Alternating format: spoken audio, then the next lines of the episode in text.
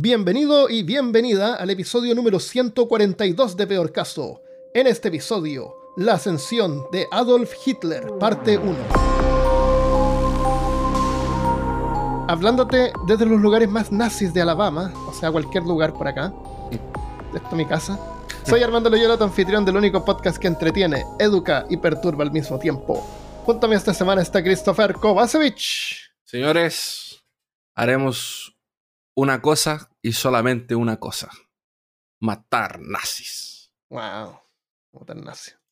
Los nazis acá es como cuando recién se crean los nazis, entonces son chiquititos. ¿Cómo los van a matar? son chivis nazis. Son bebés nazis. son bebés nazis. Eh, guten Tag a todos los que están escuchando este podcast por primera vez. Les tengo que advertir que hablamos sobre temas serios, pero sin seriedad. Así que se los advierto. Saludos a los villanos eh, frecuentes o peor casianos, como se quieran llamar. Hay una disputa ahí. Y gracias también a los que soportan el podcast. Si consideras Peor Caso como un recurso valioso, tú también puedes colaborar en, en patreon.com slash peor caso. Hay otras formas también. Muchas gracias. gracias por aguantarnos. Nuestras madres no lo hacen. Eh, hay otras formas de soportarnos también que las vamos a mencionar al final. Em, este episodio está basado en el libro Auge y Caída del Tercer Reich de William Shearer, que este librote que tengo acá, bueno, es una versión compacta, porque originalmente venía en dos tomos. En dos tomos. Em, es bien interesante el origen de, la información de este libro que les voy a contar tal vez en un video después.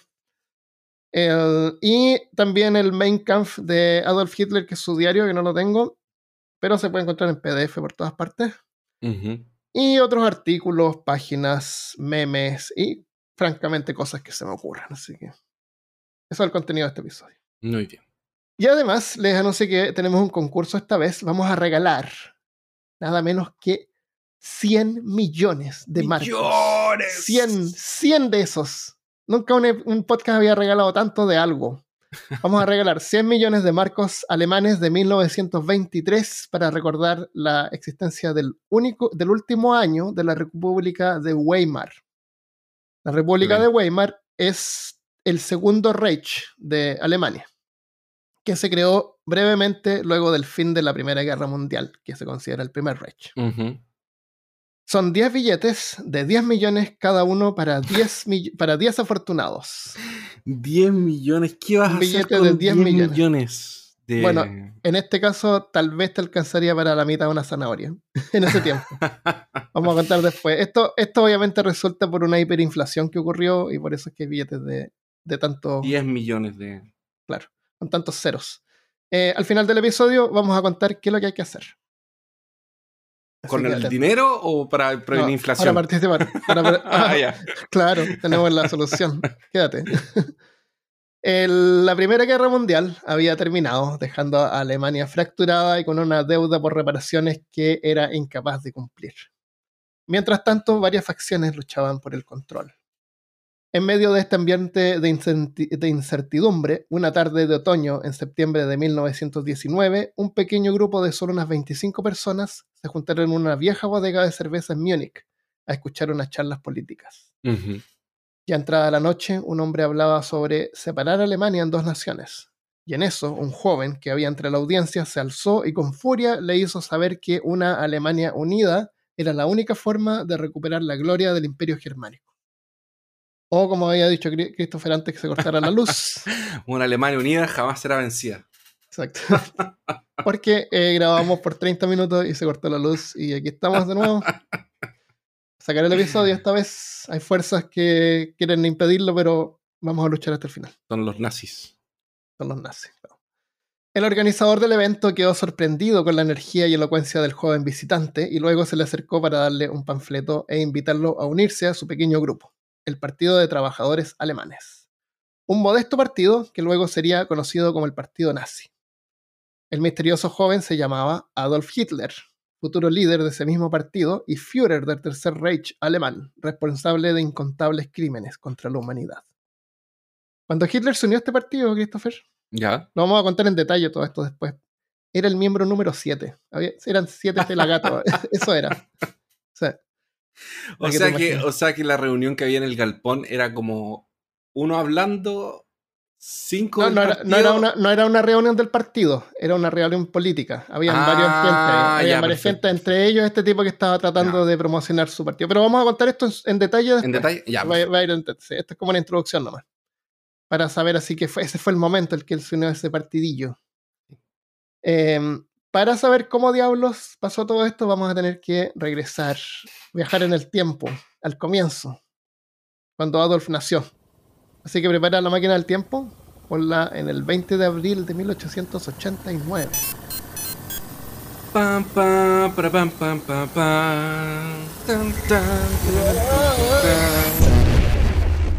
Bueno, viajamos, estamos en el pasado ahora, estamos en la ciudad de Blumenau, en Australia. No, perdón, Branau, en Austria. A unas tres cuadras de aquí está el río Inn, y al otro lado el primer imperio germánico, conocido por su gente fanática de la cerveza. ¿Sabes por qué se llama Alemania? No, no tengo idea por qué se llama. Porque, porque le gusta la cerveza, porque Ale es un tipo de cerveza, ale, ¿no es cierto? Y manía, Alemania. Y también le gusta, por la ale. Claro, por eso es Alemania. También le gustan las salchichas. Y por eso se llama Germanía, porque Ger es salchicha y manía. Ah, claro, seguro. ¿Ger es salchicha? No. 18 años antes de, del, de 1889, donde estamos ahora, Otto von Bismarck, líder del estado de Prusia, uno de los más grandes entre los amantes de las salchichas y cervezas, se unió, unió a estas pequeñas naciones bajo una sola bandera de color negro, blanco y rojo, con una cruz de Malta como símbolo. con una salchicha al medio. con una salchicha al medio. Con dos salchichas cruzadas. Eh, entonces él fue y le preguntó eh, a todos los que les guste la salchicha y la cerveza, unámonos en una sola, nación, y podemos disfrutar salchicha y cerveza para siempre. Exacto, juntos. Oye, eh, Christopher, no hablemos tan fuerte, porque al otro lado, en el otro cuarto, hay una mujer dando parto. ¿Qué hora es? Es 6 y 25. 25 ya. En 5 minutos más van a ser Adolf.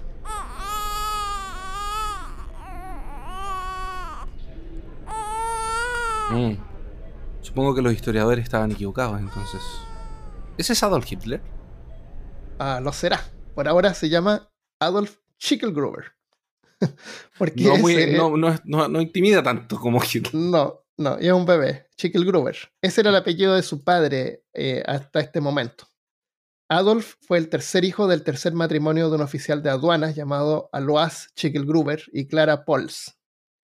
Alois, como hijo legítimo, o sea, el padre de Adolf, por 39 años había llevado el apellido de su madre porque su papá no lo reconoció. Hasta que en 1876 alguien encontró a su padre en un pueblo por ahí, eh, Johann Hedler. Estaba viejo, ya de 85 años. O sea, era común tener hijos y como la mayoría no, no, sobre, no pasaban la niñez, eh, no, no, lo reconoció. A lo mejor ah, lo reconocían cuando ya tenían 13, así como que ya sobrevivieron ahora voy a gastar energía en ir a, ir a la iglesia y inscribir el, el, apellido. Sí. Así que de 85 años, por suerte, eh, le ayudó a adoptar su apellido. En ese tiempo los registros eran en iglesias, no habían instituciones del Estado, no hay, no hay registro civil. Así que todo, cuando uno nace son registros baptismales. Bueno, de hecho, la gente que quiere sacar su ciudadanía por bisabuelo y cosas así, tienen que ir a la ciudad natal, descubrir dónde nació esta persona, ir a la parroquia y pedirle el certificado de nacimiento allá. Ahí está. Y a veces, como vamos a ver ahora, que esto ya lo grabamos, pero adelantando un poco, eh, el, gran problema es reconocer a lo que esa persona es la misma persona, porque por ejemplo, mi bisabuelo se llamaba Antun Kovacevic. Solo que cuando la forma en que está escrito Antun y Kovacevic en su pasaporte eh, croata, no es el, o yugoslavo o croata, dependiendo de dónde haya salido, no es el misma forma que fue inscrito cuando llegó a Argentina, ni cuando pasó a Chile. Entonces, si yo quisiera ir atrás de mi nacionalidad croata, yo tendría que demostrar que Antun realmente es mi antepasado, que es yendo y buscar como a una iglesia. Claro, buscarse, porque el, pasaporte lo tenemos, entonces como ir a este lugar y demostrar que ese Antún que salió de allá fue el mismo que llegó acá, por mucho que se llamen diferentes. Claro, exactamente. Sí, eso pasa, los apellidos cambian. Y ese fue el caso también de, de, de Alois. Eh, aparentemente todos los, los, curas son medio sordos. Anotó el apellido Hitler con D como Hitler. Pero al menos ya no era Chickel Gruber. Eh, aparte de Hitler o ¿Qué significa nuggets de pollo? claro. Aparte de Hitler o Hitler, otros descendientes de la misma familia llevan apellidos como Hutler, Hitler y Hitler con doble T y con Y. Y como dice Christopher, eso pasa mucho cuando la gente se mueve de, de un continente a otro. Cuando llegaban acá los inmigrantes, algunos en, de, a propósito se americanizaban, o estaban sus apellidos alemanes para que sean mejores, más fáciles de pronunciar, porque si no te enajenas. no, y peor que eso, es como que el la gente de aduana, la gente que decía, era como, llegabas y decía, eh, ¿cuál es tu nombre? Eh, no sé, eh, Frederick Le ponían, ah, Federico Santos, ya pase. Claro, exactamente, sí.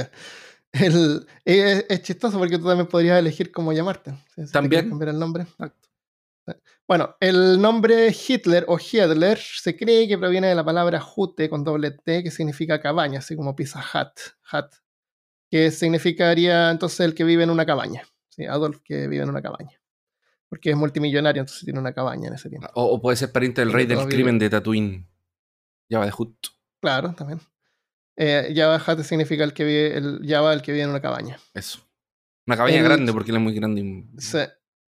Eh, Schickelgruber, por otro lado, significa valle elegante y es un apellido común austriaco, así que a final de cuentas le favoreció porque él, siendo nacionalista alemán, porque no era alemán, era austriaco, eh, le convenía no tener un apellido tan austriaco, más, más común como Hitler. Eh, Adolf, el tercer hijo de la pareja, y su hermana Paula, la quinta, fueron los únicos que sobrevivieron la niñez, porque en ese tiempo la niñez era algo que había que sobrevivir. Sí. Como hoy algunos sobreviven en la escuela o el colegio. Los padres de Hitler eran familiares lejanos, algo común entre parejas de ese tiempo. En el caso de ellos compartían el mismo bisabuelo, así que para casarse habían tenido que obtener una dispensión episcopal, que es como un permiso especial. Por varias generaciones, la familia de Adolf había vivido en el área de Wal Waldbierstel, entre el Danubio y los límites con Bohemia y Moravia, que eran países que existían por ahí en ese tiempo. Hoy en día son partes de la República Checa. Era un lugar de pequeños pueblos de campesinos tercos y pequeñas granjas rodeadas con montañas y bosques. Por el lado de la familia de su madre tenían un buen pasar, vivían en un lugar estable, mientras que la familia del padre solía moverse de pueblo en pueblo y cambiaban de trabajo con frecuencia los ascendientes del padre porque el padre era, trabajaba en la aduana toda su vida. Adolf creció más apegado a su madre, porque su padre era estricto, lo castigaba con frecuencia, lo golpeaba y también golpeaba a su perro y era horrible. Una terrible persona. No, imagínate. A los seis años entró a una escuela pública, pero a su padre le encantaba cambiarse de casa, por ahí mismo, por el mismo área de Linz que se llama. Así que cuando Adolf tenía 15 años ya se habían cambiado de casa siete veces. Siete veces. Y habían estado en cinco escuelas diferentes. Horrible. Si su padre no le estaba castigando, ay, sí, ya lo dije, eh, bueno, golpeaba a su perro. Tal vez por eso a Hitler le gustaban tanto los perros. Sí, puede ser. O sea, además pues, le gustaban los animales. Eso y todos los cambios de casa y escuela fueron moldeando la personalidad del joven Adolf. Eh, es, que era como para ser diferente a su papá. O sea, si su papá le pegaba a los perros, él como que no, él lo iba a amar. Muchos perros. Eh, entonces, Cambios frecuentes afectan el bienestar socioemocional de los niños y afectan su desempeño en los estudios. Sin poder cultivar amistades, Adolf encontró la paz leyendo libros de guerra y de historia de Alemania que su padre tenía. Que la historia de Alemania es muy pacífica también, entonces. También. encontró paz en esas cosas, es como. Claro. Completando la enseñanza básica y a los 11 fue enviado a la escuela secundaria privada de Linz. En ese tiempo donde la mayoría se quedaba, algunos completaba la enseñanza básica. Eh, esto era como ir a la universidad, entonces fue un gasto que el padre tuvo que hacer, pero lo hizo con la intención de que él se convirtiera en funcionario público.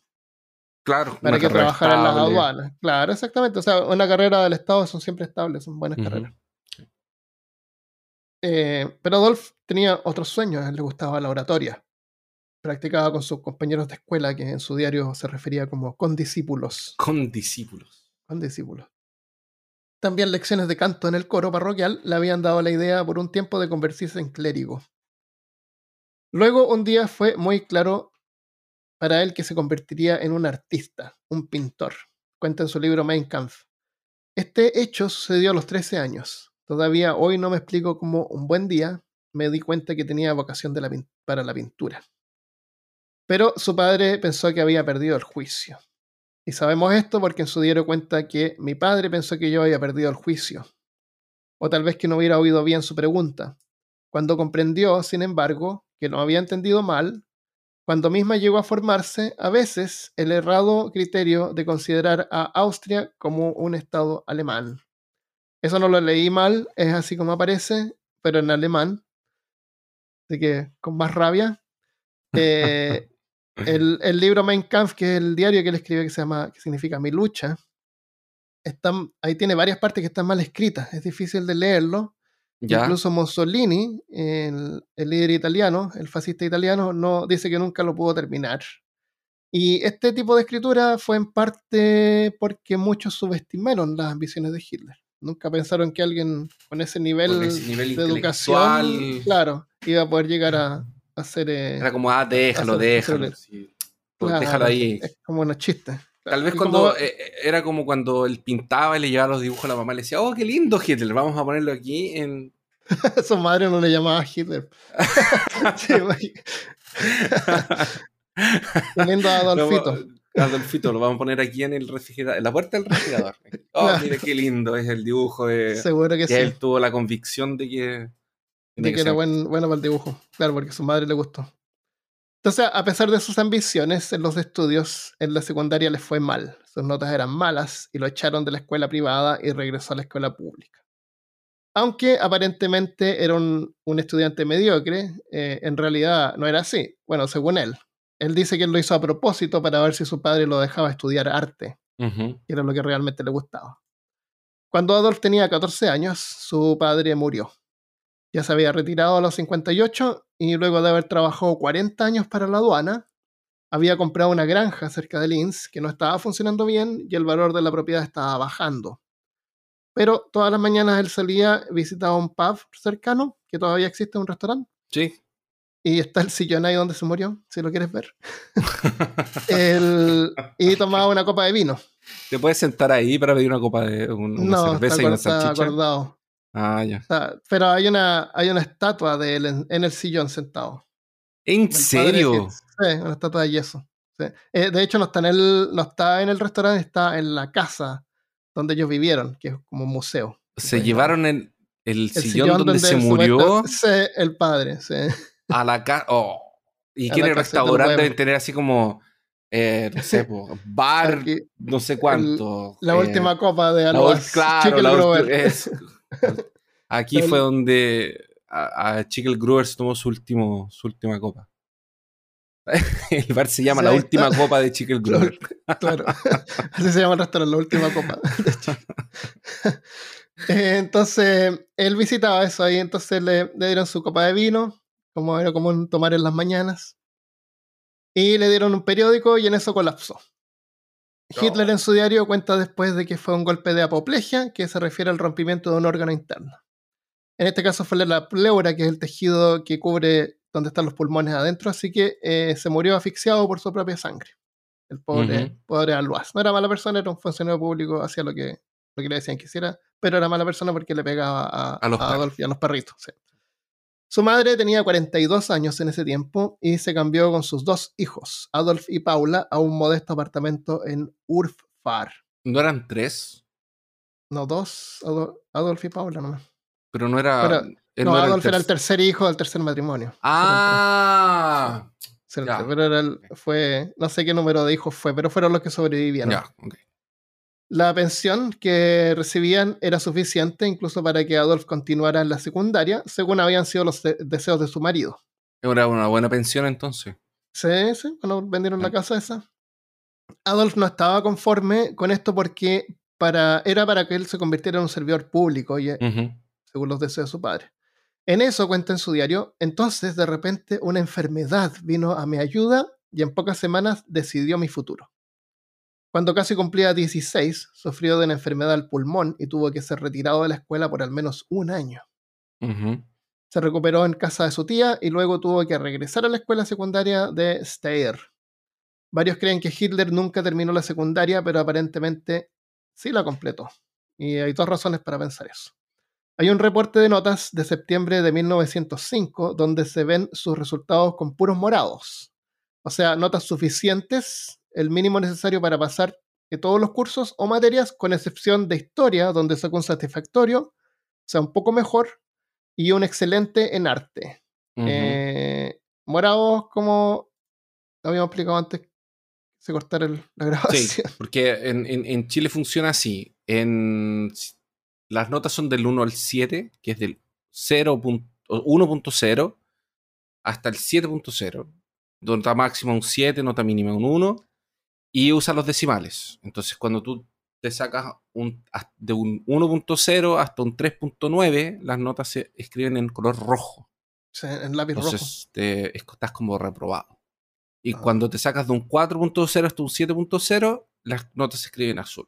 Entonces, cuando te quedas entre el 3.9, el 4, porque el 3.9 está reprobado. Sí. Pero 3.9.5, dependiendo del profesor, claro, era un 4. A veces el 3.9.4, si uno lloraba mucho, te lo subían. Era, te lo subían al 4. Encontrabas ahí algo para corregir, sí. Entonces, claro, notas como 4 por ahí por la mitad son como entre azul y rojo, morado. Em, entonces, eh, lo otro es que se sabe Ah, y, aquí es donde quedamos la grabación que se cortó, así que todo esto ahora es nuevo para Christopher. Y ahora sí se va a reír porque no se rió porque ya había escuchado. Lo otro es que se sabe que para celebrar que por fin había salido de la escuela, se emborrachó. Al día siguiente fue encontrado por un lechero inconsciente al lado del camino. Hay una leyenda urbana que cuenta que había usado la libreta de notas como papel higiénico. Pero es debe ser mentira. Debe ser mentira aparece esto en un libro que se llama Hitler Table Talk. Eh, y acá tengo el SBN, si alguien quiere cuestionarlo. Ah, Hitler Table Talk es como cosas que se decían de Hitler en. No, es, eh, Table Talk era una colección de charlas de él. Ah, ya. Bueno, no importa. De todos modos, estaba tan feliz eh, de por fin dejar la escuela que por primera vez y única se emborrachó. Hitler cumplió en no querer beber de nuevo al punto que se volvió abstemio. Nunca fumó y era vegetariano. Aunque al principio por necesidad, como veremos después, luego siguió siendo vegetariano por convicción.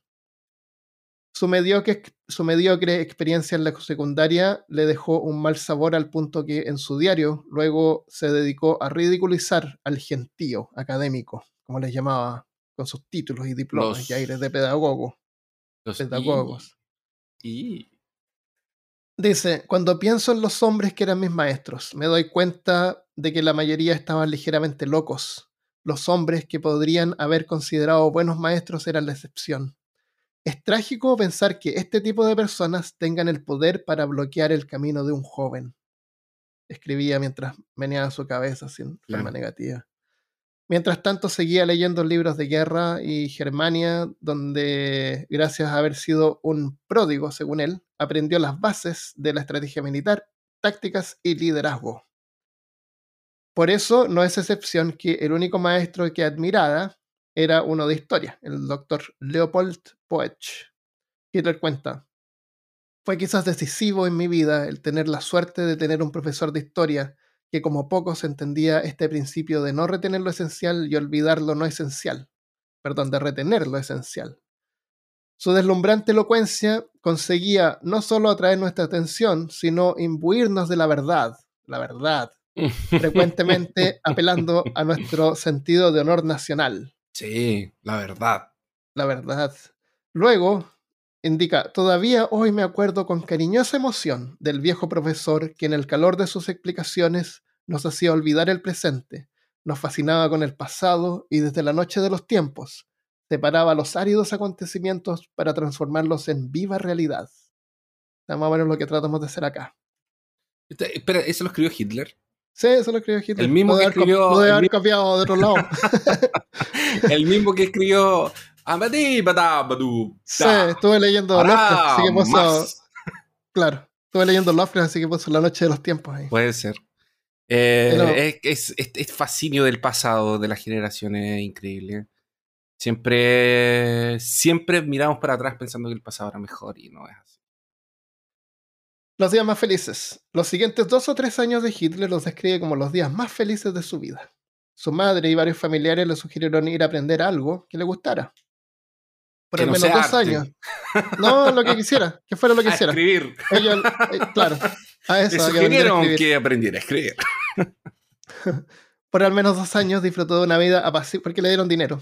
Eh, disfrutó de una vida apacible en Viena, junto al Danubio.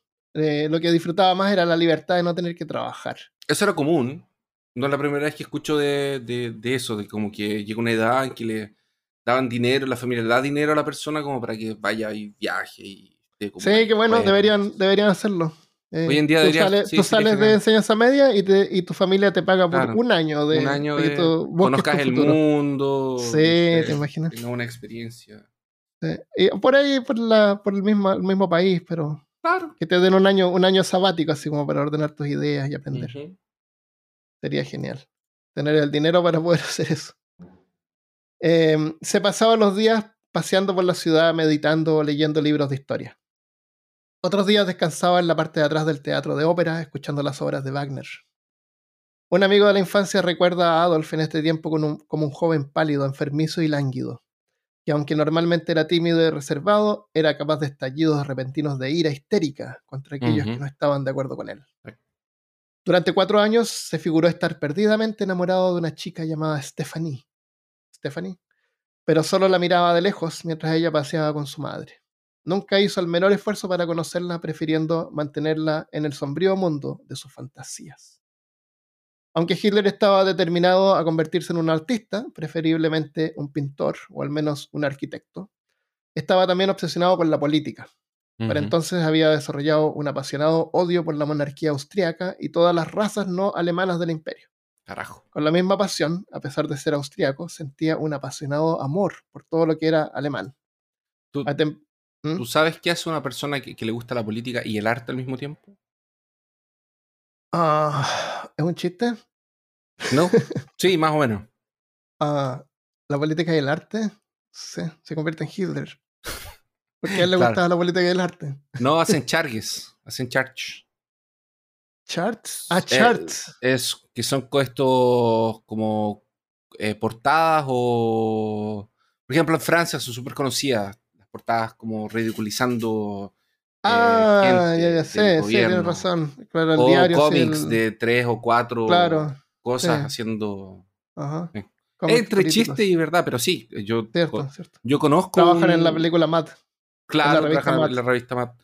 Eh, en Francia son súper como eh, importantes en de hecho, eh, las portadas hoy en día con esas charges aparecen hasta aquí en Brasil y en Chile, en todos lados. Y yo conozco incluso un tipo que se dedica a eso, que es un periodista que hace charts, que hace, que hace cómics con política y está súper envolvido en política Sí, son interesantes eso y siempre tienen un montón de simbolismo y cosas. Sí, son súper. Y, escritura y el sombrero con, los textos que simboliza tal cosa. Hay que estar en ese momento y entender el, el periodo en que están hechos para poder entender el chiste. Entonces, pero no, Hitler no hizo eso. Podría haberlo hecho.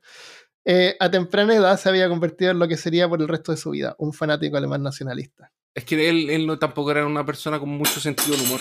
Entonces. Ah, no, no tenía sentido del humor. entonces no podría haber hecho eso. Sí, de todas maneras. Exactamente. Eh, se suscribió a la librería de educación para adultos en Leeds y se unió a la sociedad del museo donde tomaba prestado libros en grandes cantidades. Estaba siempre rodeado de libros, entre los que sus favoritos eran sobre historia y mitología de Alemania. En octubre de 1907, cuando tenía como 18, intentó entrar a la Academia de Bellas Artes de Viena. Tomar el examen de admisión era su primer paso para cumplir sus sueños de convertirse en pintor. Pero sus esperanzas se desvanecieron cuando sus dibujos fueron insatisfactorios, insuficientes para pasar la prueba de admisión. Lo intentó de nuevo el siguiente año, pero entonces sus dibujos eran tan pobres que no eran ni siquiera suficientes para tomar la prueba. Eso fue devastador para el joven, joven Adolf, que estaba absolutamente convencido que tendría éxito. Qué terrible después de haber tratado tanto. No sé, eh, tengo, voy a tratar de ponerlo en el video aquí si es que tengo tiempo, si no lo puedo compartir en Instagram después. Imágenes de bosquejos de Hitler, porque las pinturas de él eran, eran ok, el bosquejo, súper pobre. Ya. Eh, no sé qué habrá pasado. A lo mejor está un poco desalentado ya. Eh, según su diario en Mein Kampf, Hitler solicitó una explicación al rector de la academia. El caballero me aseguró que los dibujos que había enviado indiscutiblemente mostraban mi incapacidad para la pintura y que mi habilidad obviamente estaba en el campo de la arquitectura. Para mí, dijo, la escuela de pintura de la academia estaba fuera de discusión. El lugar para mí era la escuela de arquitectura. El joven Adolf estaba inclinado para aceptarlo, pero finalmente nunca intentó matricularse. En realidad no le interesaba la arquitectura. ¿Por qué la arquitectura? Porque la mayoría de las cosas que él pintaba eran edificios. Ajá, que era probablemente lo que él tenía como más enfrente. Como salía a la calle y pintaba edificios. Claro, le encantaba dibujar edificios. Eh, habían pasado tres años cuando recibió noticias de que su madre estaba muriendo de cáncer. Ah, vamos a hablar más de su arte más adelante. Pero ahora, disculpen la interrupción, pero su madre murió. Tuvo que regresar a, Lynn sin nada. dice, eh, ¿cómo es? Es eh, interrumpimos la, programación, la programación, la programación actual para informarles que la mamá de Hitler murió. Oh, murió, murió de cáncer. Tuvo que regresar a Linz eh, Adolf sin nada. En Navidad de 1908, cuando Adolf tenía 19, su madre murió y fue en 1908. 1908. ¿Y él tenía? 19. 19. 19 años. Su madre murió y fue enterrada junto a su padre. La tristeza de poder de perder a su querida madre fue algo que le y aquí y aquí anuncio que este es contenido totalmente nuevo para Christopher porque es tercera vez que intentamos grabar esta parte. La primera parte, la primera vez eh, no me gustó, así que lo reescribí. Creo que quedó mejor. Pero esto es, es nuevo también para Christopher. La tristeza de perder a su querida madre fue algo que le acompañó por el resto de su vida. En su diario, luego escribió que había honrado a su padre, pero amado a su madre. Décadas después, Hitler mostró gratitud al médico familiar, Edward Bloch, por haber atendido a su madre. El hecho de que el doctor Bloch fuera judío nunca fue algo que le molestara a Hitler. Es más, luego que asumiera el poder en 1933, Hitler le permitió emigrar con su esposa de Austria a los Estados Unidos. Un privilegio permitido para muy pocos judíos eh, en ese tiempo. O sea, algunos elegidos, algunos judíos les permitieron salir. Y uno de ellos fue el doctor. El, no sé por qué, porque será porque me gusta Lovecraft o porque lo tengo que mencionar en este episodio, de alguna manera. Claro. Pero me acuerdo cuando Lovecraft perdió a su madre, a Lovecraft le causó un, desapego, una, la, medicina perdió credibilidad para él, ¿te acuerdas? Sí. por eso es que él nunca iba al doctor y al final se murió de cáncer él mismo. Él pensaba más o menos que los doctores con sus medicinas la habían matado. En cambio, Hitler, eh, al contrario, él seguía admirando y le dio y agradeció al doctor y se dio cuenta, eh, o sea, era un poco más pragmático en ese sentido. Claro, sí, sí, es verdad. lo admiró y aceptó eso y no, nunca tuvo ningún problema con la medicina ni nada. Yo creo que, ay, en el, yo sé que esto va a sonar mal y que va a haber gente que me va a querer tirar. Oh, oh, oh, oh, oh, oh alert. Alert. Pero Lovecraft tiene cara de ser así como un niño mimado. Sí, mucho más, eh, mucho más, eh, eh, mucho más como, es como, es como, porque inmaduro, inmaduro, inmaduro hasta grande, sí. nunca maduró. Nunca maduró, nunca maduró. Le, Entonces, le, echó falta una guerra, como decirle que se tuvo que ir a la guerra después. Más, pero por ejemplo, él era, o era la mujer que lo cuidaba, o era la mamá, pero siempre había alguien así como cuidándolo, como que era frágil. Pero él era, una persona que, que vivía en este mundo de fantasía, pues él escribía fantasía. Y, apreciamos lo que él hizo por la forma en que él era, hizo eso, pues, fue lo que hizo. Igual que Howard. Imagínate, Howard se murió la mamá, y cómo es la estabilidad mental de una persona que se enfrenta a la muerte de su madre, sale, se sube al auto y se pega un tiro. ¿Quién? Ah, Howard. Eh, sí, también. Imagínate qué onda con las madres. Por favor. Yo, mira, personalmente a mí no me gusta cuando yo veo en Facebook, hoy se murió mi mamá, me enseñaste todo, excepto cómo vivir sin ti. Siempre pienso que yo no tengo hijos, pero pienso siempre que como que la prioridad, un número uno de un padre debería ser preparar a los hijos para que puedan vivir sin ellos, porque esa es la realidad, pues ellos se van a morir. Y eso es inevitable. Eh, bueno, eso con las madres. Está bien querer a tu madre, si la quieres mucho. Em, en una entrevista a Block en 1941, una entrevista después cuando él estaba en Estados Unidos, el doctor recuerda a Adolf como el hombre más triste que había visto cuando su madre murió. Clara Hitler adoraba a su hijo. Ella le permitía hacer su propio camino siempre que era posible. Admiraba sus acuarelas y dibujos y apoyaba sus ambiciones artísticas en oposición a las de su padre. O sea, tienes tu razón en eso eh, de que seguramente le encontraba todo bien. Y eso, eh, eso es malo también. Que, todo lo que hace tu hijo está bien y está perfecto y es lo mejor del mundo. Eh, entonces no, no tenía, no tenía una referencia somos de nosotros, que lo criticara. no. Exactamente. No tenía una referencia de nada. a costa. A costa de lo que le costaría a ella. O sea, a pesar de que no sería capaz de asegurar un sustento, ella quería que el joven Hitler fuera feliz haciendo lo que le gustaba. Sí. Y murió sabiendo que Hitler hasta ahí era una buena persona. Hasta ese momento. El Adolf, y este es el periodo, pasamos del periodo más feliz al periodo más triste. Adolf ya tenía 19 años y los próximos cuatro años serían los más tristes de su vida. No tenía un oficio, detestaba el trabajo manual y nunca había intentado ganarse un peso. Aún así, se despidió de su hermana y su tía y declaró que nunca regresaría hasta que haya conseguido el éxito. Después regresó como con 2.000 hombres, marchando por la ciudad con banderas nazi. Lo conseguí. con tanque. Llegó arriba un tanque. Llegó arriba un tanque así, sentado. Claro. mira, hermana. Mira, Paula. Mira, mira, tengo un tanque ahora. Con una valija llena de ropa en mi mano y una voluntad indomable en mi corazón, me fui a ah. Viena, escribe. este tipo se cree Alexander, tiene un complejo de Alexander increíble. Es como... ¿Quién es Alexander? Alexander Magno. Ah, Alejandro Magno, sí.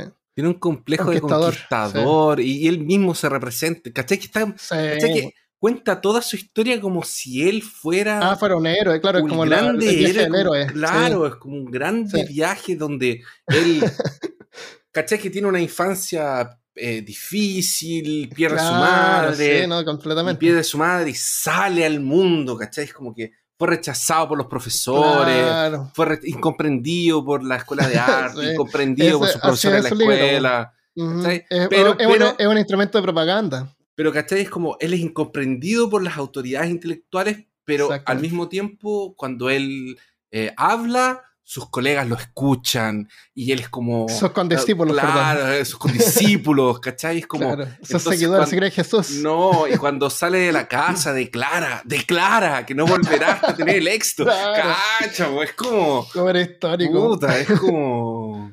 Casi que sale andando en un caballo, así como volveré cuando recupere mi honra, voy a las cruzadas. Exactamente, eso es. Ese es el Mein Kampf, es una, un instrumento de propaganda. yo también, por eso es que... un cómic, pues. Claro, por eso es que no hay que aceptarlo mucho, pero bueno. Pero es interesante, o sea, igual son sus palabras. Sí. Eh, yo también esperaba arrebatarle el destino, lo que mi padre había logrado 50 años antes. Yo también esperaba llegar a hacer algo, pero en ningún caso funcionario público. a esa última parte no le salió muy poética, pero es lo que es.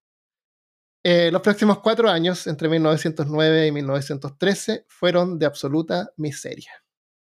La moderna ciudad prometía oportunidades, pero Adolf no tenía interés en aprender un oficio. En vez, prefería ganarse algunas monedas barriendo nieve y desempolvando alfombras. Hay gente, hay, hay gente no cuyos abuelos. No volvió. sí, no volvió. eso es. igual valiente. declaró que no iba a volver y no volvió. bueno, y es verdad que hizo esto. esto no es invención. Sí. sí, no volvió. Sí. Es que no tenía también mucho a dónde volver. Porque la familia ya estaba medio empobrecida. Pero igual, eh, hay, hay, hay abuelos o bisabuelos de gente hoy en día cuya, cuya vereda fue, fue barrida, por, Adolf Hitler. y cuyas alfombras fueron em, desempolvadas, porque en ese tiempo sacaban la alfombra y les pegaban con una sí. cosa para desempolvarla. Sí. Ay, no tenían aspiradora. No tenían aspiradora, había que desempolvar afuera. Oye, Armando, hay un. Hablando de abuelos y bisabuelos, interesante que lo dijiste. Esto no tiene nada que ver con lo que. O sea, tiene que ver, pero es peor caso. Entonces aquí hay ya, cosas sé, que hablar lo que quiero. Eh, el otro día estábamos conversando con la Sinara, la Segunda Guerra Mundial, y estábamos hablando de unos cómics de Mao, estábamos hablando un montón de cosas. Y ella me estaba contando que en Alemania, porque ella tiene parientes la Alemania, y ella me estaba contando que por ahí, por los años. Putz, no me acuerdo en qué año fue, pero fue la tercera generación. Estaban los abuelos, que fueron los que participaron en la Segunda Guerra. Después tuvieron los hijos, que fueron niños durante la guerra, hijos de, los militares, y después estaban los nietos. Entonces, en un momento, los nietos, cuando empiezan a, cuando toda esta cuestión de la Segunda Guerra, de los nazis, los campos de concentración y todo eso, como que vuelve a las escuelas, vuelve a todo, le empiezan a cuestionar a los abuelos dónde estaban ellos y qué estaban haciendo durante la Segunda Guerra. Entonces. para, ver si eran nazis? Claro, porque ah. la gran defensa de muchos de los eh, soldados rasos eh, para hacer lo que hicieron, activar, por ejemplo, ah. el tipo que apretaba el botón de la cámara de incineración o el guardia ah, que llevaba a los prisioneros adentro del.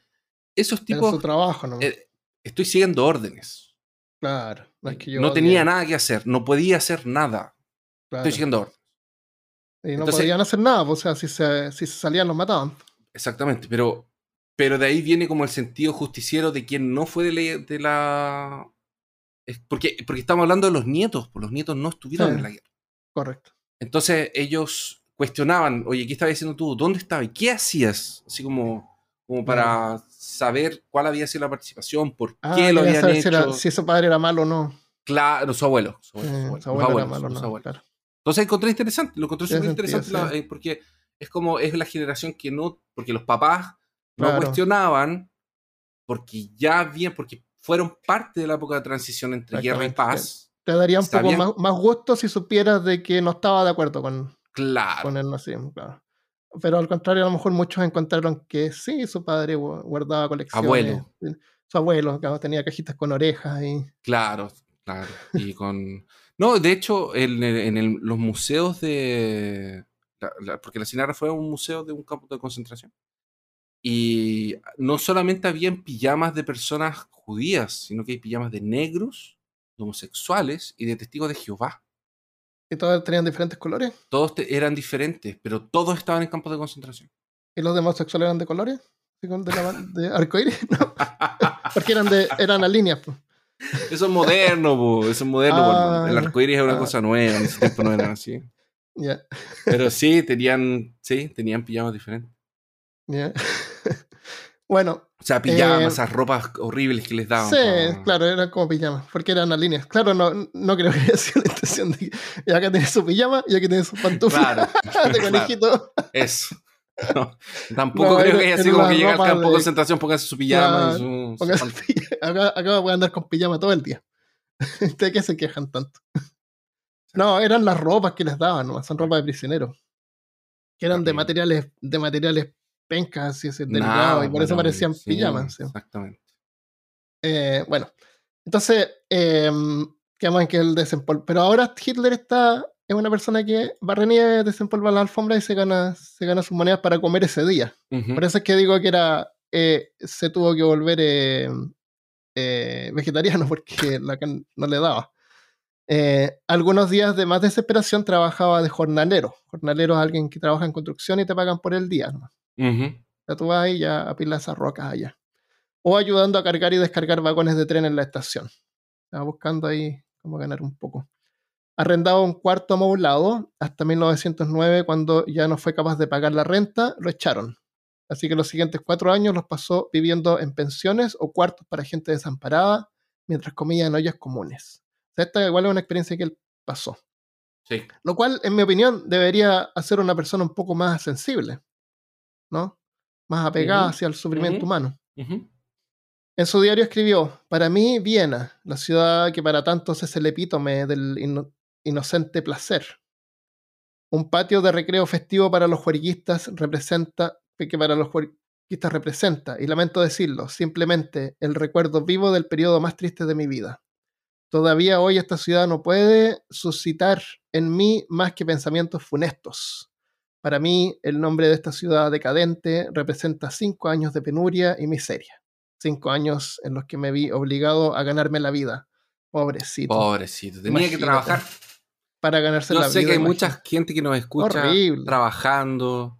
Y hay gente que tiene que oh. trabajar. Pobrecito, hay gente que tiene que trabajar. Primero como jornalero y luego como pequeño pintor. Una vida verdaderamente, verdaderamente miserable que nunca alcanzó para saciar ni siquiera mi hambre diaria cuenta él. Hambre que le llevó al extremo de tratar de encontrar, que, no, que, nunca le llegó al, que nunca llegó al extremo de impulsarlo a tratar de buscar un trabajo regular. Él era un burgués de clase alta, y de nuevo me, imagino así como a, Lovecraft. Y este miedo de recaer en las filas del proletariado, de los trabajadores manuales, fue algo que se contradice con, su con el espíritu o supuesto espíritu del Partido Nacional Socialista nazi. O sea, él estaba en contra de ganarse, de, convertirse en, trabajador. Pero él era el líder del partido de trabajadores, ¿me entiendes? Eh, es como que se contrapone. Pero igual, de alguna manera, a través de la propaganda, logró, es algo que logró explotar a su favor. En su diario nunca cuente que lo odiaba el trabajo, seguramente. Seguramente nunca le dieron la oportunidad. Aún así, aunque no da más detalles a qué se refería exactamente como pequeño pintor, si es que era pintor de pintura o a lo mejor pintaba, pintaba paredes y ángulos, indica que para 1909 y 1910 había mejorado su situación y ya no necesitaba trabajar como obrero. Para mm. entonces indica que estaba trabajando como pequeño dibujante o pintor al agua. Da igual, logra, logra seguir sus sueños y de convertirse en pintor. Es como yo que me quiero convertir en podcaster. de alguna manera logra, sigue, sigue tratando de hacerlo y logra ganarse lo suficiente sin tener que trabajar en, trabajos de, labor. Sí. Eh, se estaba ganando la vida vendiendo pequeñas pinturas de edificios famosos de la ciudad, como la catedral, la ópera o el teatro, que son edificios bien bonitos. Ajá. Eh, a veces estas las copiaba de postales, o sea, compraba las postales y ahí dibujaba así los cuadros más grandes. Sí. Y eso los vendía. Eh, sus pinturas, si tú miras las pinturas, la mayoría son, se ven así como medias forzadas y sin vida, como bocetos de arquitecto principiante, indica el autor William Shearer. William era. Eh, no, estoy seguro si, no estoy seguro si era judío, pero logró escapar de, Alemania. Entonces le tiene bronca a Hitler y por eso de repente escribe de él en forma negativa, siempre. No en forma así como neutral. Eh, y las personas que a veces incluía, incluía eran tan malas que recordaba las de una tira cómica. Yo personalmente, mirando las fotos, que las voy a poner ahí, después las compartan. Bueno, pueden buscar fotos, eh, arte de Hitler. Yo creo que es más que suficiente como algo que un turista puede comprar así de recuerdo, una tienda o restaurante, así como para poner en las paredes. No, a, lo mejor a lo mejor no es arte que va a poner en un, un museo, como no es no es como un arte que va a estar en un museo, en una exposición, pero un arte decorativo suficiente para eso. Las figuras humanas cuando aparecen son súper básicas, deformes, eh, las piernas son cortas, como que no le da mucha importancia a eso. Sí. Eh, me recuerdan a mí esos bosquejos cuando tú vas a ver que están construyendo un nuevo edificio y sale como el bosquejo del edificio con los árboles y salen personas en el edificio, son siempre como unas líneas, son como súper básicas, súper estilizados. Mira, ¿Estás viendo yo imágenes estoy, de yo estoy viendo, yo estoy viendo imágenes y te digo que este sujeto con un poco de instrucción hubiera llegado bien lejos. ¿Cierto? El... Entonces, Le faltó solamente escuela porque tiene algunos problemas de, de trazos, pero es súper mejorable. Tiene, tiene, buen sentido la perspectiva, la composición y se nota que controla la acuarela. Sí. Son todos de acuarela. Sí. Eh, pero son, hay unos bien bonitos, hay unos paisajes bonitos. Son bien bonitos, pero son aburridos, no, no, pasa nada, no, no, inspiran nada. ¿Te fijas? Son, es un edificio, está el edificio. Claro, pero no inspiran nada, no expresan nada. Eso es. Era así? Pero como tú dices, en ese tiempo estaba desarrollando la técnica. Porque tú primero desarrollas la mm. técnica y después, cuando ya manejas eso, tú puedes comunicar algo. Entonces, no, pero de verdad, yo creo que con él, si, si él hubiera podido entrar a la academia, habría sido un gran artista. Yo creo que sí. A lo mejor no un gran artista, pero un artista. Suficiente para ganarse la vida vendiendo. Entonces es como que no pasó la etapa de aprendizaje. Sí. sí. Em, em, en el libro Hitler y el, poder, y el poder de la estética, que me gustaría tener, sale que en el 2002 se le pidió a un crítico de arte moderno, o sea, no de arte moderno, de un, crítico contemporáneo de arte, que revisara alguna de las pinturas de Hitler sin decirle quién las pintó. el, el, crítico dijo que eran bastante buenas, pero que el estilo diferente en el que dibujaba las figuras humanas representaba un profundo desinterés por las personas. Interesante. Mm. Adolf también dibujaba póster de propaganda para productos como talcos antitranspirantes Teddy. Oye, era una forma honesta de ganarse la vida. No vamos a, vamos a apuntar dedos. no apuntemos dedos. Eso, sí. Y hay otro también de que sale para Navidad que dibujó un Santa Claus vendiendo velas de colores. No, es un trabajo. claro, sí, unas comisiones ahí. Necesito esto para mis talcos antitranspirantes. Exacto. Y, esa fue la cúspide de sus logros artísticos. Hasta, aunque hasta el final él siempre se consideró un artista. Yo creo que él vendió, oye, eh, hoy sobreviven unos 300 trabajos de Hitler y se estima que pudieron haber llegado a más de 600. Wow. Se ganó la vida vendiendo cuadros, así que yo creo que se gana el título de haber sido un artista. Puede ser. ¿Esto? ¿Sí? ¿Le damos el título de artista? Porque oh, muchos lo critican, que sus cuadros son pésimos, pero es porque no están separando el, arte del artista. Em, los que lo conocieron durante esa época recuerdan su gastado abrigo negro, que le llegaba hasta los tobillos. Se lo había regalado un judío húngaro, comerciante de ropa vieja, que, había, que se había hecho amigo en un albergue donde pasaba las noches. Durante todo el año usaba un sombrero tipo bombín negro. Siempre estaba mal afeitado y el pelo largo y sucio se lo peinaba de lado sobre la frente, tal como siguió haciéndolo después, tipo emo. A pesar de tener la apariencia de un vagabundo, al contrario de otros con quien Hitler convivía en sus mismas condiciones, eh, Adolf nunca fumó ni se emborrachó. Tampoco, tenía nada que ver con mujeres. No por alguna normalidad, sino que simplemente le interesaba más leer. en su diario cuenta con humor que los que le conocieron en esa época lo debieron haber tomado como un excéntrico. Sí. Como si no lo fuera. Aún, así, ojos fuertes y fijos dominaban el rostro expresando algo incrustado en su personalidad que no coincidía con la existencia miserable del sucio vagabundo, cuenta Cheater en el libro. El idealismo de Hitler. Mientras que Hitler vagabundeaba por las calles de Viena vendiendo pinturas, el ambiente político se volvía cada vez más inestable. Por ciento se acercaba la Primera Guerra Mundial. Por cientos por cientos de años, una minoría de germanos austríacos había gobernado sobre un imperio políglota de unas 12 nacionalidades y había estampado su lengua y cultura alemana en él. Pero desde mediados de 1800 su control se había comenzado a debilitar y las minorías ya no podían ser asimiladas. Alemanes estaban perdiendo el control. Los italianos se habían esparcido y en 1867 los húngaros habían ganado igualdad con los alemanes bajo la llamada monarquía dual. Comenzando el siglo XX, los diversos pueblos eslavos, los checos, los eslovacos, los serbios, los croatas y los demás exigían igualdad o al menos autonomía nacional. ¿Qué se creen estos croatas alzados? Malditos croatas. Malditos croatas. La imagen del imperio germánico ya no correspondía a la, identidad nacional. Ya no era cerveza y salchicha solamente. No sé qué vendían los croatas. Eh, tampoco sé. No eran salchichas ni cerveza, seguramente. Probablemente no. Entonces déjame repetir esa parte. La imagen del imperio germánico, como imperio germánico, ya no correspondía con la identidad nacional. Ya no era Alemania. Y eso, eso empieza como a disgustarle a los nacionalistas. También las clases marginadas estaban demandando poder participar en votaciones y los trabajadores insistían en el derecho de organizar uniones y hacer huelgas por mejores sueldos y condiciones de trabajo. Pero ¿cómo se les ocurre? Son los abusados. ¿Qué quieren decir? ¿Trabajadores con condiciones para trabajar? Le, están pagando suficiente. es suficiente. le están pagando suficiente. ¿Puede comer? Entonces. Suficiente. Claro, comió, comió, ha comido durante la última semana. Ha comido al menos una vez durante la última semana. los últimos tres días. ¿Tomó una vez desayuno?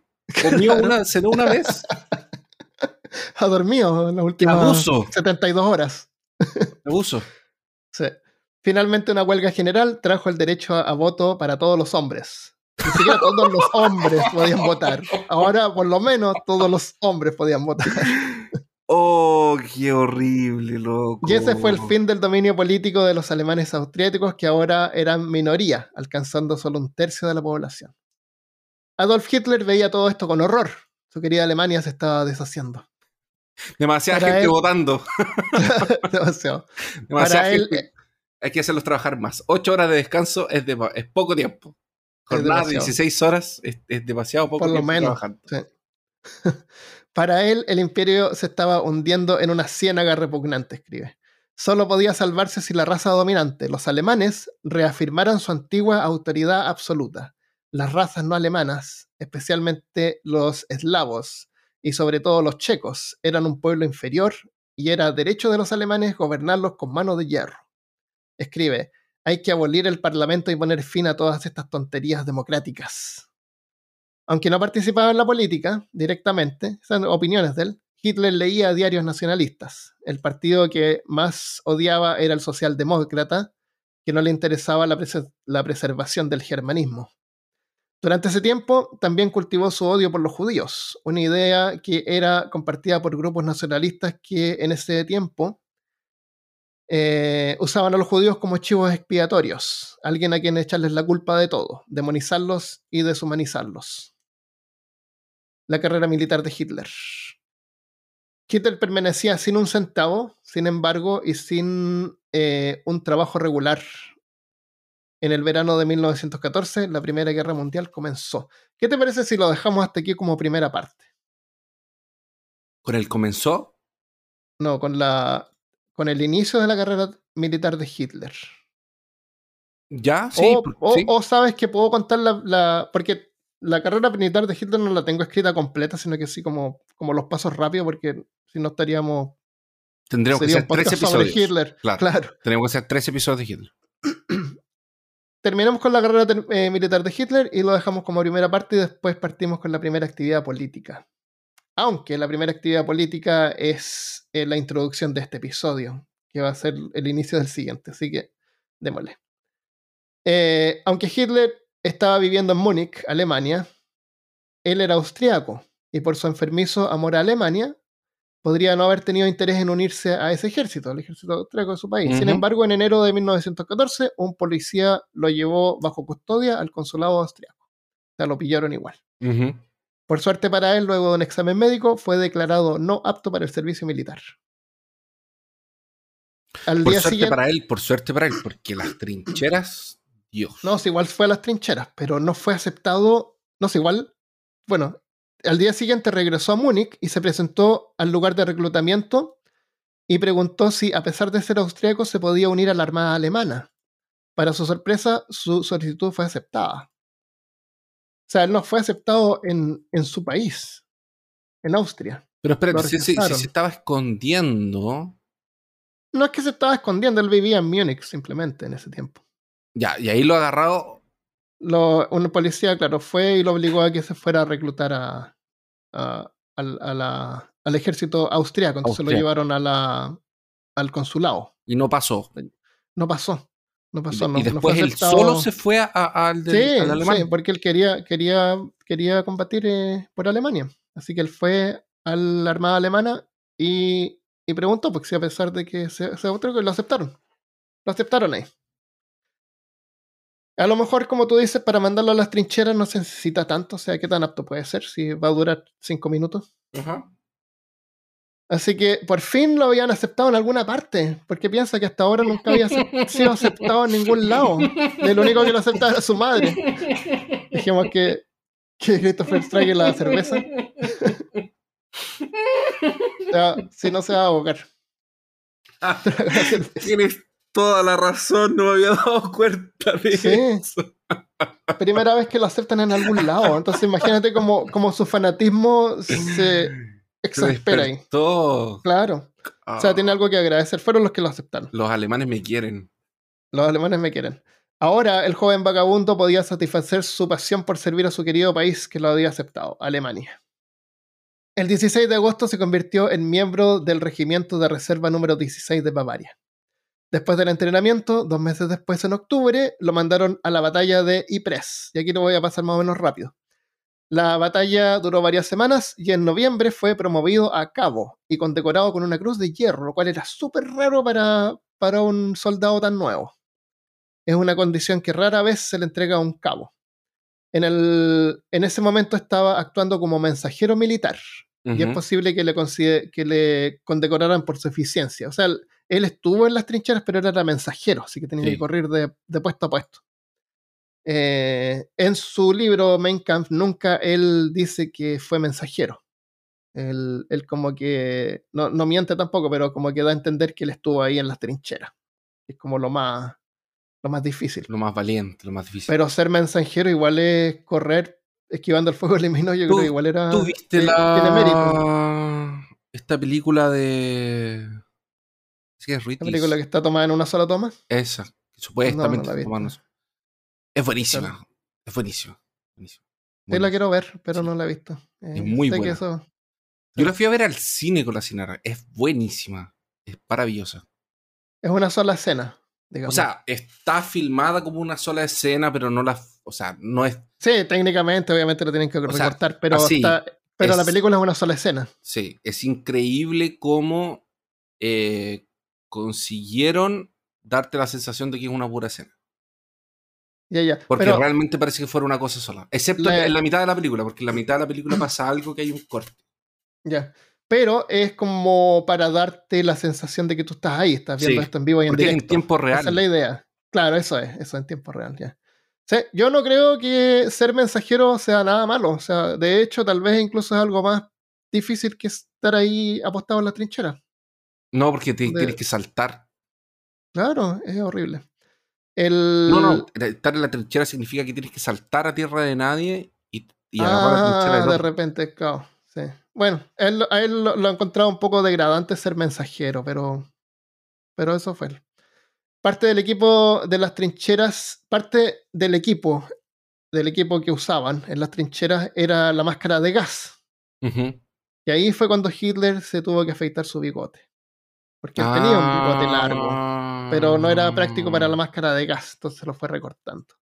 Y ahí es donde empieza a usar su bigote cuadrado tipo Chaplin que yo creo que a lo mejor se empezó a afeitar así, como que, ah, está muy largo de este lado, hay que cortarlo un poco más del otro. ¡Ah, maldición! Una bomba así, ¡pah! ¡Oh! Y le quedó así como en medio nomás. Justo le pegaste el micrófono que como una bomba. así que ahí quedó con el, con el bigote al medio. A lo mejor al principio le daba vergüenza, pero se lo tapaba con la máscara, así que nadie lo veía. eh, así que por eso usaba ese bigote. No, no era necesario que fuera tan pequeño, pero sí lo obligaron a cortarse a toda la gente que usaba esos bigotes que estaban de moda en ese tiempo, esos bigotes largos. Los obligaban, tenían que recortarse como a la altura de los labios. Sí. Bigote como de cepillo se llama, o de tipo Kaiser se llama. Entonces, ahí es por eso que usaba ese bigote. Simplemente para facilitar la instalación de la máscara. Hay fotos más tardías de esto, de 1921, donde aparece él usando el bigote completo nuevamente. eh, siguió usando el bigote largo, pero después se lo cortó tipo cepillo porque también le... Tú sabes que por la propaganda él tiene que mantener una imagen fija, porque se vuelve, él se convierte en un personaje. Entonces, eh, consistencia es importante en ese sentido. Sí, no puede cambiar mantener la imagen. Por eso no, no cambia el look en el resto de su carrera. La guerra continuaba y para la Navidad de 1914 ocurrió la famosa tregua entre los ingleses y alemanes que hablamos en el episodio 48 de Trincheras, que les recomendamos escuchar. Eh, donde supuestamente se juntaron en el medio, se dieron las manos y, y, parece que no está bien confirmado, pero jugaron un partido de fútbol. Se supone. Se supone, claro. Pero obviamente a Hitler no le pareció nada bien esa tregua y se quedó solo ahí en la noche en su cuarto. Él no fue a participar y no le dio la mano a ningún inglés, cochino. Eh, en marzo de 1915 y septiembre de 1916, el regimiento de Hitler peleó en las trincheras de Formayes, defendiendo un frente de unos, de unos dos kilómetros de largo. Luego de combatir en la segunda batalla de Formayes, su regimiento marchó al sur y participó en la batalla de Somme, Ahí Hitler recibió una herida en el muslo izquierdo cuando un proyectil explotó en la entrada al refugio de los corredores de despacho. Supuestamente rogó él dice, rogó no ser evacuado, pero lo mandaron a un hospital de la Cruz Roja. Dos meses después le escribió a su oficial de que no toleraba estar ahí mientras sus compañeros estaban al frente. Así que fue aceptado de vuelta a su regimiento en marzo de 1917. Eso es lo que escribe él, tal vez, tal vez le mandaron a él diciéndole, bueno, no, no hay ninguna evidencia que él haya sido flojo, no haya querido participar, al contrario. Así que puede haber sido verdad. De todas maneras, volvió al frente. En septiembre, Hitler se tomó. Seguramente él, lo, en su diario y en su. A lo mejor lo exagera un poco. Claro, le, pone como más para que sea más inspirador, tenga una cosa más heroica, pero tampoco. Pero él era así, todos lo encontraban serio y fanático, fanático por la guerra, fanático por defender a Alemania. No, no se tomaba nada en broma y todo, mientras todos bromeaban, él no. En septiembre, Hitler se tomó dos semanas de vacaciones en Berlín cuando regresó a su regimiento en, a su regimiento en octubre de 1917, se movió a Champagne. Ahí se emborracharon con Champagne. Medio año después, en mayo de 1918, Hitler obtuvo un diploma de regimiento, que era un certificado a los veteranos de su infantería, y también le dieron una insignia por la herida en su, en su muslo por la valentía. Ok. Hitler salió con dos eh, cruces de Malta. Hitler seguía corriendo, llevando mensajes bajo fuego enemigo, y se ganó ahí la segunda cruz de hierro, cruz de hierro se llama, que las vistió con orgullo hasta el final de sus días. En agosto de 1918, la ofensiva alemana se detuvo. El 8 de agosto, el día en el que el, general Ludendorff, líder de la Armada Alemana, llamó el día, el día más negro de la Armada Alemana, las fuerzas de los aliados contraatacaron. A fines de agosto, Hitler fue enviado a Nürnberg para un enfrentamiento especial para convertirse en operador telefónico. Ahora le enseñaron a contestar el teléfono. A mediados de septiembre se tomó, porque andaban con unos teléfonos móviles, parece, en ese tiempo. A lo mejor eh, eran teléfonos, pero a lo mejor transmitían así como, como códigos, eh, ¿cómo se llama eso? Pip, pip, pip, eh, código Morse. No sé, no sé, o a lo mejor eran teléfonos, eran teléfonos.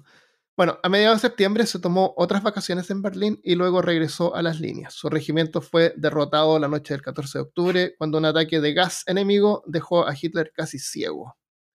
Su visión comenzó a regresar en noviembre, pero no era suficiente ni siquiera para poder leer un periódico y él no estaba seguro si iba a poder ver de nuevo en ese momento. Quedó ciego como si fuera una telenovela, Christopher. Quedó ciego.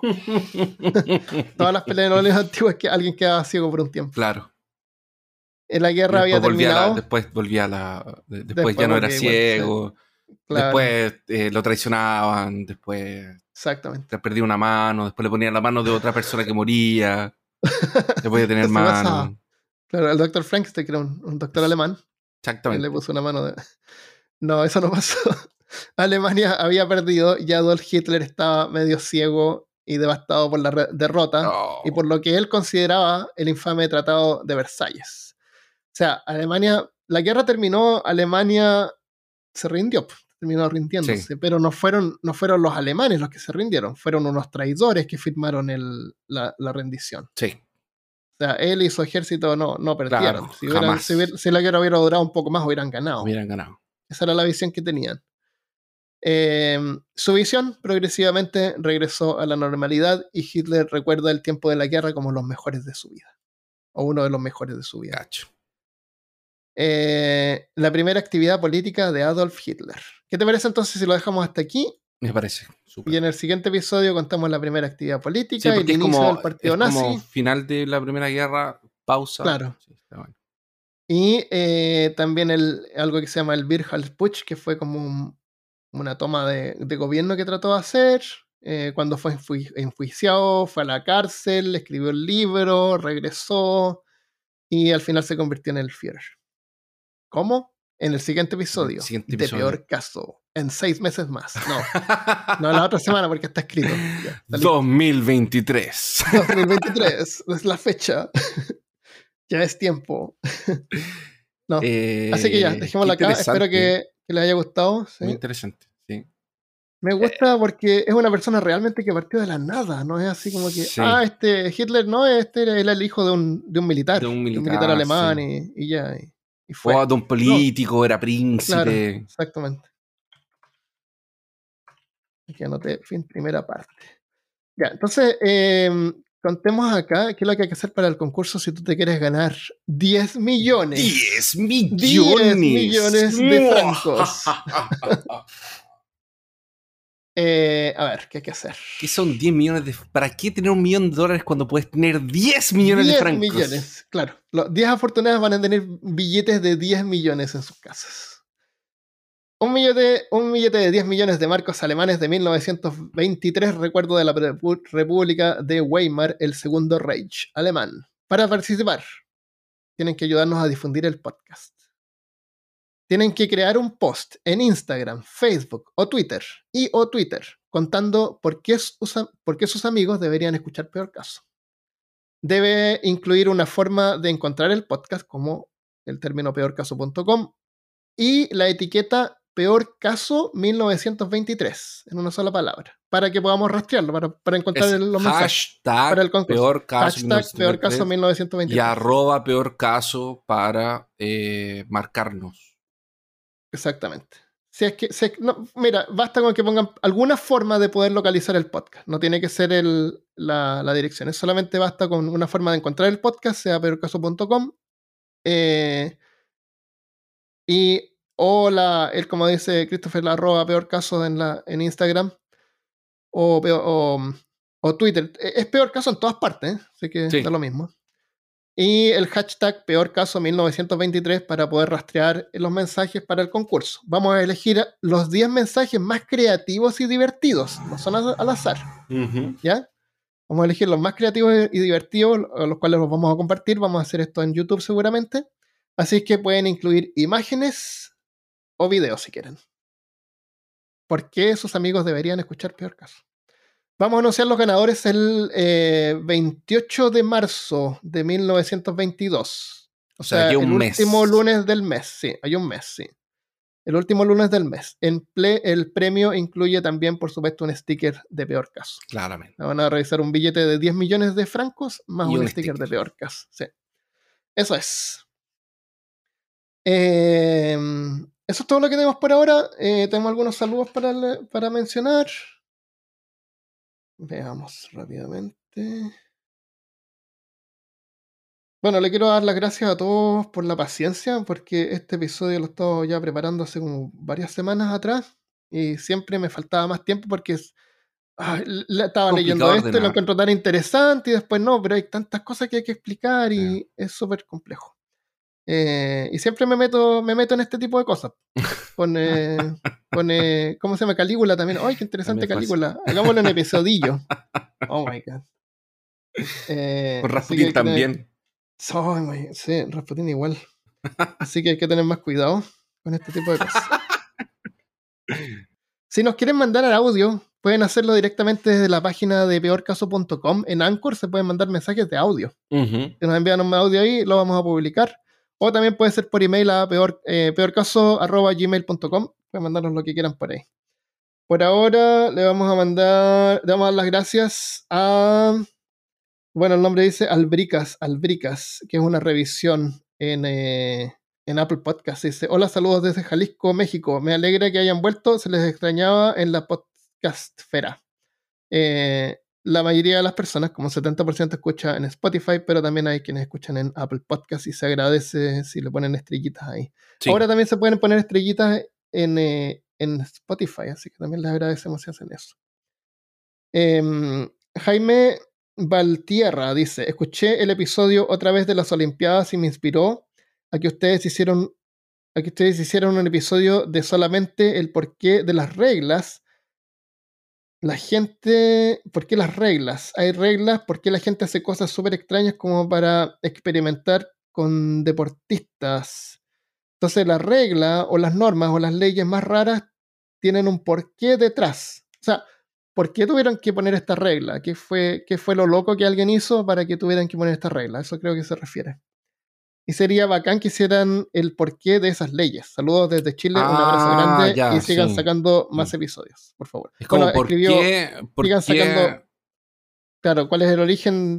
¿Qué cosa estúpida pasó para que pudieran poner esta regla? A lo mejor no reglas de deporte, pero sí hay unas leyes bien locas, así como que no se puede tomar helado los días sábados. Claro. no se puede, en los domingos está prohibido pasear a tu jirafa, porque hay unas leyes así, no, no estoy inventando. ¿Qué fue lo que pasó? Porque tuvieron que hacer esas leyes. Buena idea. Escribe, eh, sigan sacando mal episodios, por favor. Pero yo creo que se refiere a más, tal vez, o tal vez. O los, malos. Tal vez. Tal vez le gustan nuestro, episodio, nuestros episodios malos. Puede ser. Grandes chances. Muchas gracias a todos y todas. Esto es todo lo que tenemos por esta semana. Eh, los esperamos el siguiente lunes para el desenlace de Adolf Hitler, la ascensión.